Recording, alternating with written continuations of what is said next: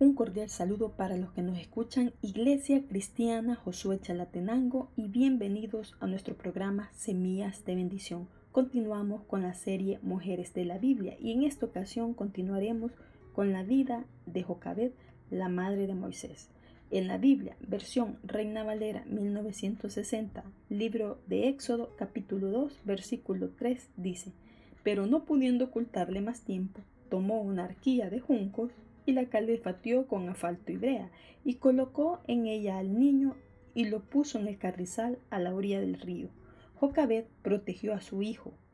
Dice que tomó una arquilla de junco y la calefateó con asfalto y brea.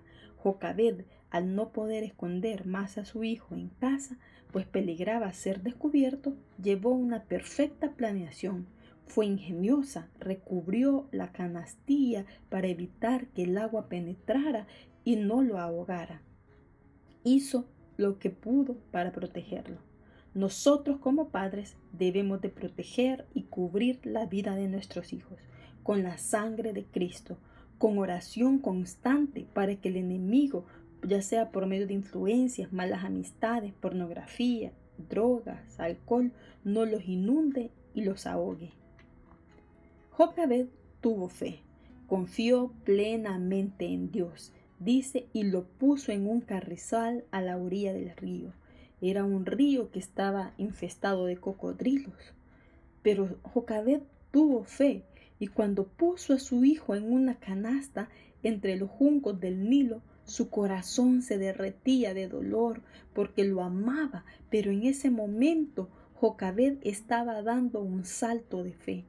Estaba poniendo en acción su fe creyendo que Dios lo guardaría, sin saber que al hacerlo estaba salvando la vida del hombre que más tarde salvaría a su pueblo de la esclavitud de Egipto. Cuando nosotros damos un paso de fe, no sabemos qué es lo que Dios va a hacer con ese acto de confianza en Él. Dios usará nuestra fe y obediencia para sus propósitos. En la Biblia, versión Reina Valera 1960, en el libro de Jeremías capítulo 29 del versículo 11 al 14 dicen, Porque yo sé los pensamientos que tengo acerca de vosotros, dice Jehová, pensamientos de paz y no de mal, para daros al, el fin que esperáis. Entonces me invocaréis y vendréis y oraréis a mí, y yo os oiré.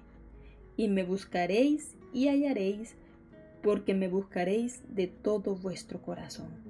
Sabemos de que si nuestra vida la ponemos, la ponemos plenamente en las manos de Dios y nuestra fe, nuestra confianza la depositamos plenamente en Él, nuestra vida va a ser bendecida en todos los aspectos, siempre y cuando Tratemos de hacer la voluntad de Dios. Hasta el próximo programa. Que Dios le bendiga.